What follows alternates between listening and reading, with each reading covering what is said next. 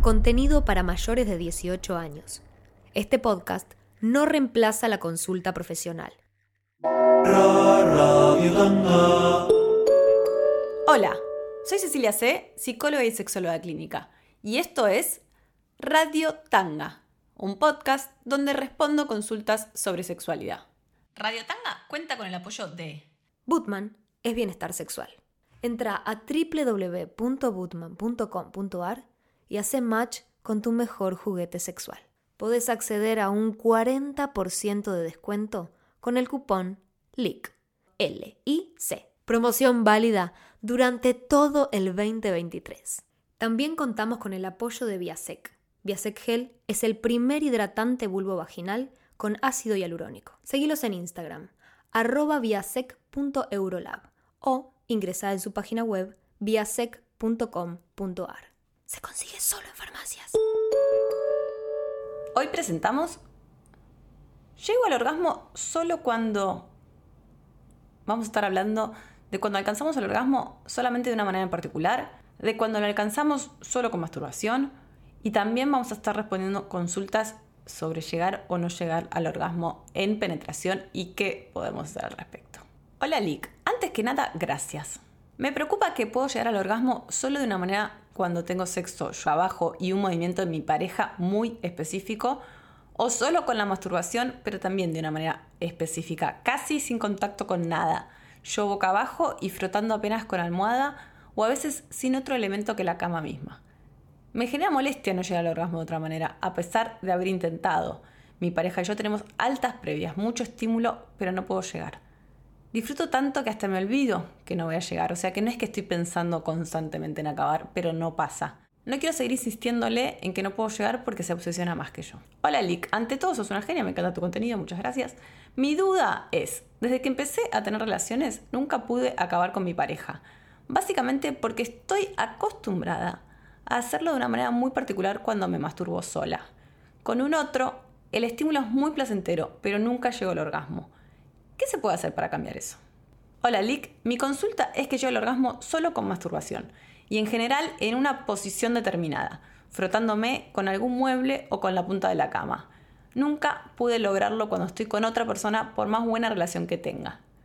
No me animo a hacer eso que hago cuando estoy a solas, por más confianza que tenga, lo siento algo muy mío y muy íntimo. Intenté tocarme de otras maneras, pero no logro el mismo nivel de intensidad. Desde que me acuerdo que es así. Vamos a hablar sobre las consultas que giran en torno al orgasmo en personas con vulvagina, que tienen que ver con esto, con alcanzo el orgasmo de esta manera, pero no lo alcanzo de otras. Y yo creo que es un cambio, porque por lo general históricamente las consultas referidas al orgasmo en mujeres tenían que ver con que directamente no llegaban al orgasmo, no habían llegado nunca.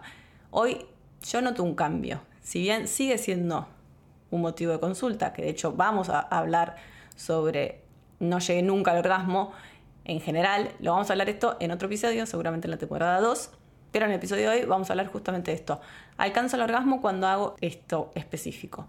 Y tiene que ver con que hoy ha cambiado la cifra y ha cambiado la relación que tenemos las mujeres con la masturbación. Esto es algo que se empieza a hacer y que gracias a eso muchas mujeres alcanzan el orgasmo. También vemos un aumento en el consumo de juguetes sexuales que también hacen que alcancemos el orgasmo.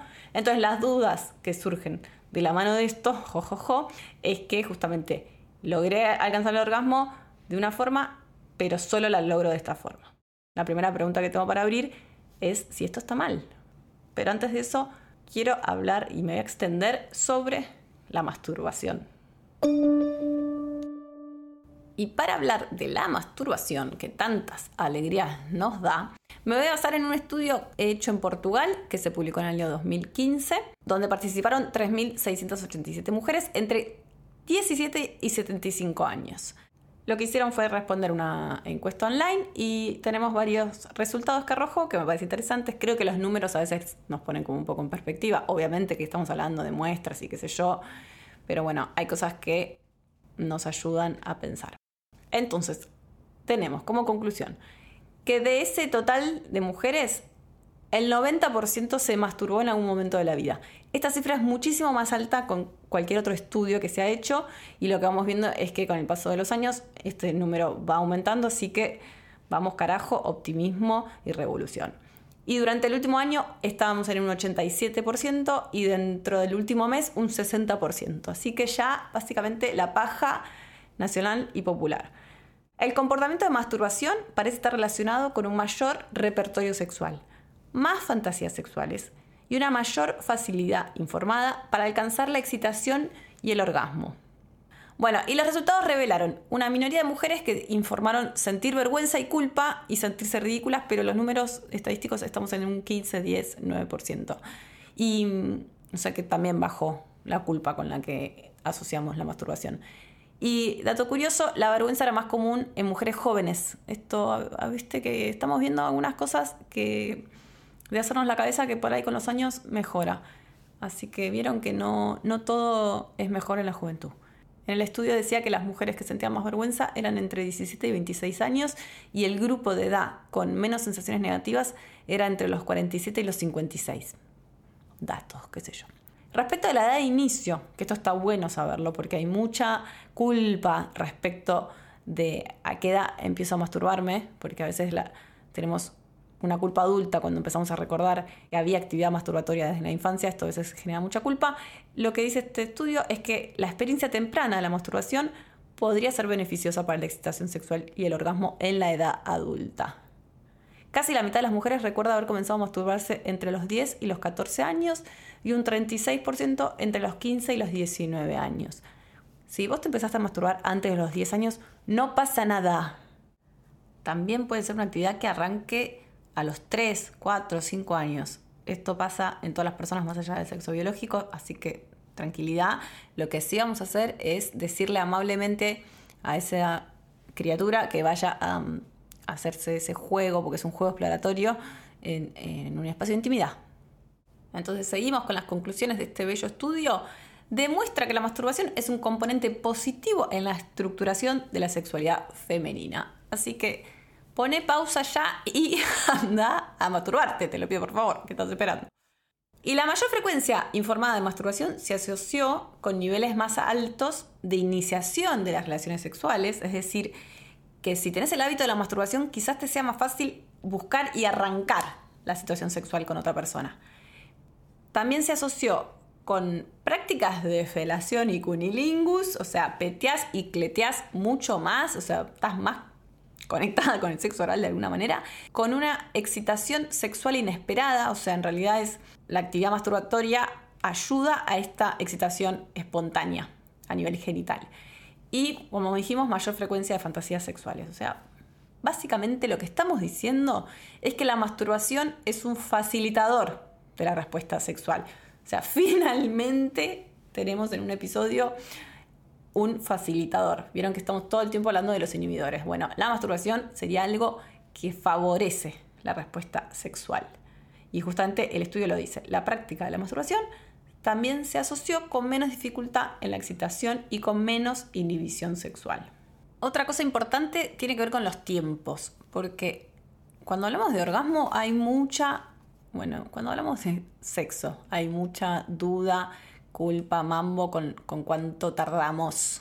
¿Vieron? Como que parece que no hay tiempo que perder, ni siquiera perder el tiempo garchando. y lo que pasa es que vivimos tan presionados por una cuestión de tiempo, pensando que hay un tiempo adecuado, que, justamente esa misma ansiedad es la que nos demora y no hace que nos tomemos el tiempo suficiente. O sea, uno de los grandes problemas con el orgasmo es que no nos tomamos el tiempo suficiente para que suceda. De este estudio decía que un 65% de las mujeres de la muestra informaban que tardaban menos de 15 minutos en masturbarse hasta el orgasmo. Un 30% tardaba entre 15 y 30 minutos.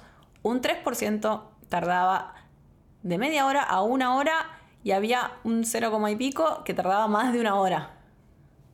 Así que no está para nada mal que te tomes más de una hora, que te tomes todo el tiempo que necesites, pero digo, si te tienes que tomar una hora, date esa hora, hora y media, lo que sea. Hagámonos el tiempo. Salvo que te tengas que ir a laburar, obviamente. Pasemos ahora a hablar sobre las formas en que las mujeres se masturban.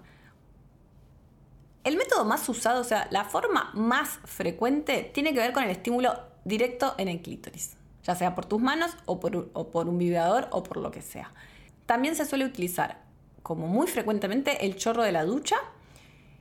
Luego, en menor medida, hay personas que se meten algo dentro de la vagina, cualquier objeto o un vibrador, y luego hay como un grupo de personas que necesitan la estimulación indirecta del, clítoris, ya sea o apretando los genitales contra un almohadón o un colchón o algún objeto medio blando, o ya sea apretando los muslos eh, y poniéndolos en tensión y a veces eh, friccionándolos o no, pero digo, con, con piernas cerradas haciendo presión desde los muslos. Es una forma indirecta de estimular el clítoris. Entonces, ¿qué pasa con este grupo? Que cuando hablamos de que no hay un estímulo directo del clítoris, o sea, que en realidad necesitas un objeto o algo que medie entre tus manos y tu clítoris, puede tener que ver, básicamente generalizando, con dos cosas. O que tu mano no es suficiente estímulo y que necesitas algo más fuerte por eh, cualidades del objeto, o porque necesitas apretar más las manos y no eh, perdón, porque necesitas apretar más las piernas y no te da para poner la mano ahí, entonces necesitas quizás algo más grande y por eso un almohadón y haces más fuerza, lo que sea, o porque te da asco, Muchas veces, por eso esto, es una pregunta que está bueno hacer. Eh, porque si a mí me da asco tocarme con mis manos, entonces cuando esté con otra persona, ese no es un recurso que yo pueda usar. Y eso me va a jugar quizás en contra a la posibilidad de mi orgasmo cuando estoy con otra persona. Entonces, o lo trabajamos, trabajamos el asco y el rechazo, o recurrimos siempre a un objeto externo, o sea que estás con alguien y vas a tener que no poner tu mano, sino un almohadón, un juguete o lo que sea que ahí se ponen en juego otras cosas, que tiene que ver con también con las consultas que recibimos. Me da vergüenza tener que hacer eso en frente de alguien. Me siento expuesta, me siento vulnerable. Y dice la bibliografía, los hábitos de masturbación que implican tensión muscular, como apretar los muslos o presionar los genitales contra almohadas o muebles, parecen estar asociados con más dificultades para alcanzar el orgasmo en el sexo en pareja. Algunas mujeres alcanzan el orgasmo predominantemente a través de la contracción muscular continua, a menudo juntando las piernas o presionando los genitales contra objetos. Otras personas se condicionan al roce del clítoris con el cuerpo inmovilizado, utilizando también la tensión muscular continua. Si bien son técnicas muy efectivas en el sexo en solitario, pueden limitar la experiencia del placer y el orgasmo en el coito vaginal. Así textual está escrito. Y ahora vamos a ver si esto es un problema y un problema de quién. ¿De qué? ¿De qué guion sexual? ¿De qué mandato? Entonces sabemos que masturbarnos es algo positivo y que se asocia con una mejor capacidad orgásmica y sabemos también que es algo frecuente que necesitamos tocarnos y que necesitamos de una manera específica, necesitamos de una manera específica de determinado umbral de estímulo que dispare el orgasmo. Esto nos pasa en todas las personas. Entonces, ¿por qué es motivo de malestar y por qué creemos que necesitar una forma específica nos hace defectuosas? Todas las personas tenemos ese determinado umbral. Hay personas que necesitan algo muy mínimo. De hecho, hay personas que ante el roce, y esto también les genera malestar porque es como una hipersensibilidad, o sea, como una, sí, una hipersensibilidad en el sentido de que cualquier mínimo estímulo te descarga y te dispara el orgasmo. Y hay personas que necesitan mucho, un estímulo, un umbral como más alto. Em, también puede haber algo mental. Personas que se dispersan más, por lo general necesitan estímulos más intensos que lleven menos tiempo, porque necesitan menos concentración. Si soy muy dispersa, necesito algo rápido y efectivo. Entonces dijimos, personas que necesitan más intenso, personas que necesitan menos, eh, y esto sucede, tengas vulva, tengas pene. Todo esto es normal, sucede, y también es normal que la mayoría de las personas lleguen solo de una manera determinada. Esto es importante decirlo. No es que tenemos que llegar con todas las prácticas al orgasmo. Creo que una de las cosas que pasan es que a la hora de un encuentro sexual, por lo general hay una idea de que tiene que suceder de una manera específica el orgasmo y que me tengo que adaptar a esa manera. No es que yo llevo mi manera de disparar el orgasmo al encuentro sexual, sino que me tengo que adaptar a lo que socialmente eh, se cree o, la idea que tengo de cómo debería suceder. Y lo que pasa es que simplemente no llegamos. O sea, lo que se pierde ahí es la posibilidad eh, orgásmica en ese encuentro. Obviamente que hay variaciones. Yo entiendo que si mi forma en particular de llegar al orgasmo, una cosa es que yo solo llegue con tensión muscular, con las piernas estiradas o las piernas apretadas, entonces voy a buscar prácticas con otra persona donde pueda tener esa, forma. Eh, me pongo boca abajo, en casos de penetración siempre buscando una penetración que sea por detrás, o si estoy en cuatro también apoyándome contra algo, siempre buscando replicar esa forma. En el caso de que yo necesite con el duchador, voy a tener que buscar ese mismo nivel, entonces es probable que recurra a un vibrador o al duchador teniendo sexo en el baño. Y si siento que es muy particular, que necesito contra un mueble en particular, algo que yo siento que es como más fuera de lo común, insisto, o la llevo de una manera de juego y de exploración, o busco incorporar un estímulo de, ese nivel como es un vibrador, o lo que se me ocurre también es que lo que uno puede hacer y esto, esto aplica también a personas con pene que necesitan mucha presión sobre el pene, probar no masturbarse durante un tiempo como para ver si hay un cambio en ese, eh, en ese condicionamiento de, de estímulo. Como bueno, voy a probar no masturbarme, no llegar al orgasmo, a ver si eso me hace que esté como más sensible en ese momento. Es una de las cosas que podemos intentar hacer. Pero ¿qué pasa cuando lo que me atormenta no es eh, la forma en que me necesito poner o la forma en que necesito masturbarme, sino directamente el hecho de que necesite tocarme? Vamos con una consulta sobre este tema. Hola Lick, buen día. Mi nombre es ta ta ta. Tengo un problemita. Jamás tuve un orgasmo sin masturbarme. Y aunque disfruto muchísimo del sexo con mi pareja y anteriores, jamás pude alcanzar un orgasmo sin la intervención de mis manos, cosa que solo hice un par de veces. Me frustra un poco, porque muchas veces con mi pareja actual sentía que venía el orgasmo, pero que nunca llegó, y terminaba fingiendo muchas veces. Y realmente quisiera experimentarlo, aunque sea una vez, y que mi novio sea parte de esto. Básicamente creo que sigue instalada esta idea de que si incorporamos algo más a la práctica que no sea un pene, eh, es como dejar afuera a la otra persona.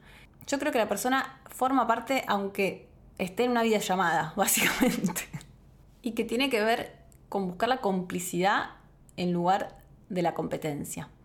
Y mucho de esto se basa y se sostiene simplemente en falta de información. Falta de información sobre qué estímulo necesitamos, que tiene que ver con esa idea que aún se circula del orgasmo vaginal, que ahora lo vamos a, a ver en otra consulta, y también se sostiene en algo que tiene que ver con lo que venimos hablando, de esta dificultad de ir en busca de lo que necesitamos.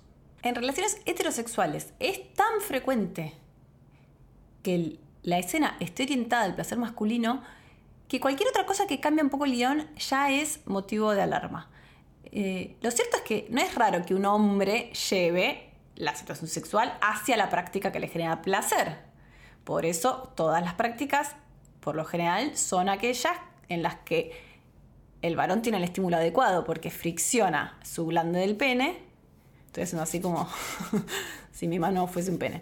Eh, contra las paredes vaginales, gran método, intenso placer, estímulo adecuado, sobre las paredes anales o sobre eh, la penetración oral. Va a tener siempre la práctica que le brinda el estímulo adecuado esto está normalizado y aceptado, es como listo. Sin embargo, cuando es la mujer que necesita incorporar una mano, que es su forma de tener un estímulo adecuado en la zona de su cuerpo que necesita esa estimulación, ya es algo raro, ¿no? Aparecen estos comentarios de es complicado, es incómodo, no sé qué hacer, mi pareja no lo entiende, se queda afuera, me dice que no es normal. Entonces estamos hablando de que hasta nos cuestionamos si está mal que durante el encuentro sexual la mujer se estimule el clítoris con la mano. Esto entonces tiene que ver con la desinformación sobre nuestra anatomía y el, poco acceso al placer femenino socialmente instalado.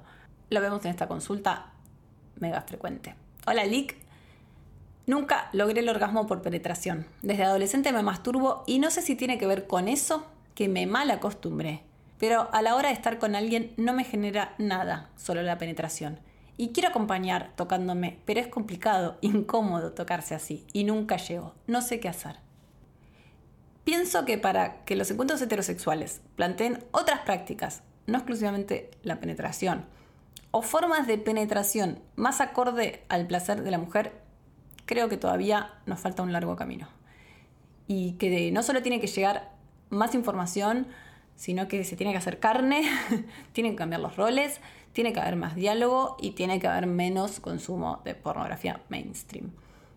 De todo eso nos estamos ocupando, de informar, de visibilizar y de sacar culpas personales a un problema que es cultural. Como dijimos, sabemos que los encuentros sexuales en vínculos heterosexuales se centran en la penetración, esto lo estamos hablando reiteradas veces en, en estos episodios, y que históricamente nos dijeron que teníamos que tener un orgasmo en penetración, ¿no? Esta idea del orgasmo vaginal, que hasta nos hicieron creer que era una forma más madura de tener placer. Esto no es cierto. Siempre la causa más frecuente de que la mujer no llegue al orgasmo con un varón tiene que ver con que no está recibiendo el estímulo adecuado durante el tiempo suficiente. No estoy diciendo que una mujer que vaya con una mujer sí o sí va a tener un orgasmo porque puede haber otras cuestiones en juego, pero no es tan frecuente esta brecha orgásmica eh, entre encuentros de dos mujeres, a diferencia de lo que sucede cuando una mujer se cuesta con un varón. Entonces, sabemos que este, este término brecha orgásmica viene a explicar esto justamente, de que el varón en sus encuentros heterosexuales alcanza el orgasmo entre un 98 y un 100% de, los casos, mientras que en la mujer estamos hablando de un 65, o sea, es un porcentaje muy pequeño y que tiene que ver justamente con que los encuentros sexuales se centran en el coito, se centran en el placer masculino y que se solucionan la mayoría de los casos con la mujer fingiendo, básicamente. Entonces, yendo a lo práctico, ¿qué podemos hacer? ¿Qué es lo que necesitamos? Necesitamos la estimulación del clítoris de forma constante durante el tiempo suficiente. ¿Cómo hacemos? Incorporando a la penetración y durante otras prácticas la estimulación del clítoris a través de las manos o apretando las piernas o con un juguete, cualquier cosa que te permita la estimulación del clítoris, es decir, de la vulva, de afuera, la parte de la vulva arriba donde tenés el clítoris, eso durante el encuentro sexual tenés que estar viendo y pensando si está siendo estimulado, si está haciendo fricción contra algo o no. Y la forma más efectiva es incluir las manos. ¿Qué más podemos hacer, además de incluir ese estímulo externo? Tensionar los músculos, conectar con tu suelo pélvico y activarlo, es decir, hacer esta pequeña contracción del músculo pélvico sin pasarte de rosca, no tiene que ser muy fuerte, sino que sea activación. Lo podés, digo, contraer y relajar y hacer ese juego. Y una de las cosas que más se asocia a la posibilidad del orgasmo tiene que ver con el movimiento de la pelvis hacer un movimiento hacia adelante y hacia atrás de tu cadera está relacionado directamente con la posibilidad de tener un orgasmo. Así que las caderas no mienten, ya lo sabemos. Así que a soltar esa cadera. Por último, les quiero compartir las conclusiones de un estudio que se hizo basado en la información de Oh My God, Yes. Pueden googlear y, ponerse al día de lo que es. Em, concluye con las cuatro técnicas que usan las mujeres para mejorar la satisfacción en la penetración vaginal. Cuatro técnicas. Técnica número uno. La primera técnica que se llama angling. Angling.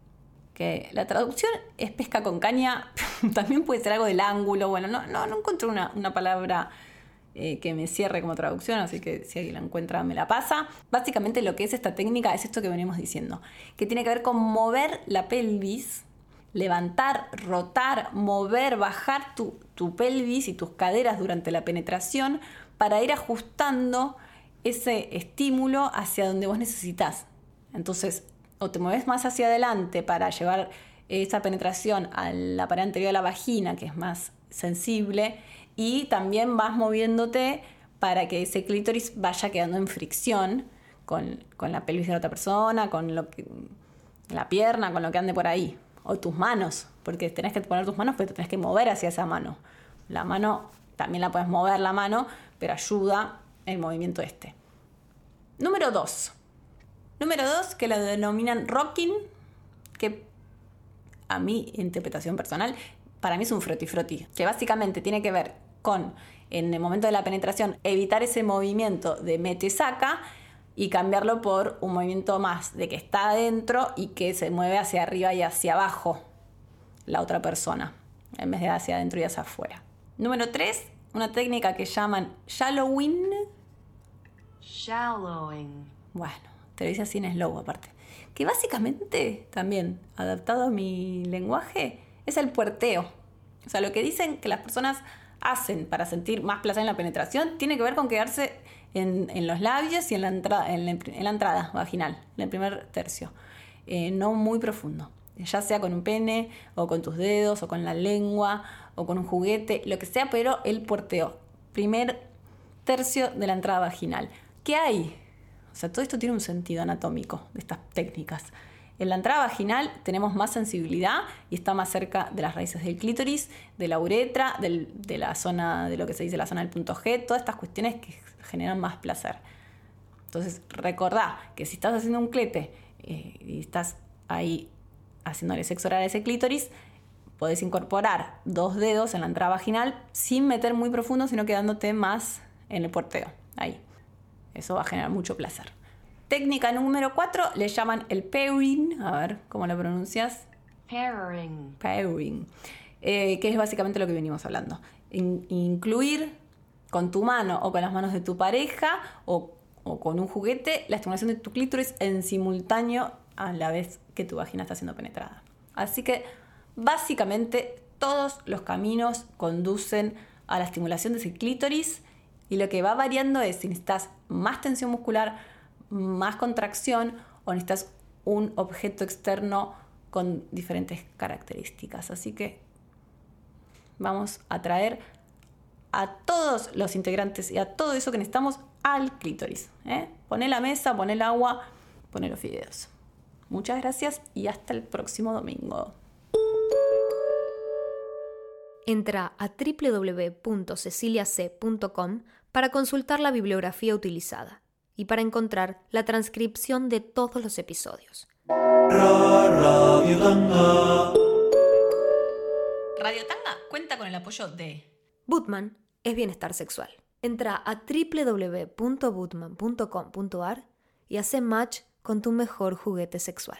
Podés acceder a un 40% de descuento con el cupón LIC. L-I-C. Promoción válida durante todo el 2023. También contamos con el apoyo de Viasec. Viasec Gel es el primer hidratante bulbo vaginal con ácido hialurónico. Seguilos en Instagram, arroba viasec.eurolab o ingresad en su página web viasec.com.ar. Este podcast es autoproducido por Cecilia C. Dale seguir para que no se te pase ningún episodio y también activa la campanita. Ah, y nos ayudas un montón compartiendo esta info. Así puede llegar a más personas. Gracias por acompañarnos. Ah. Hasta acá, Radio Tanga. Tu radio, tu tanga.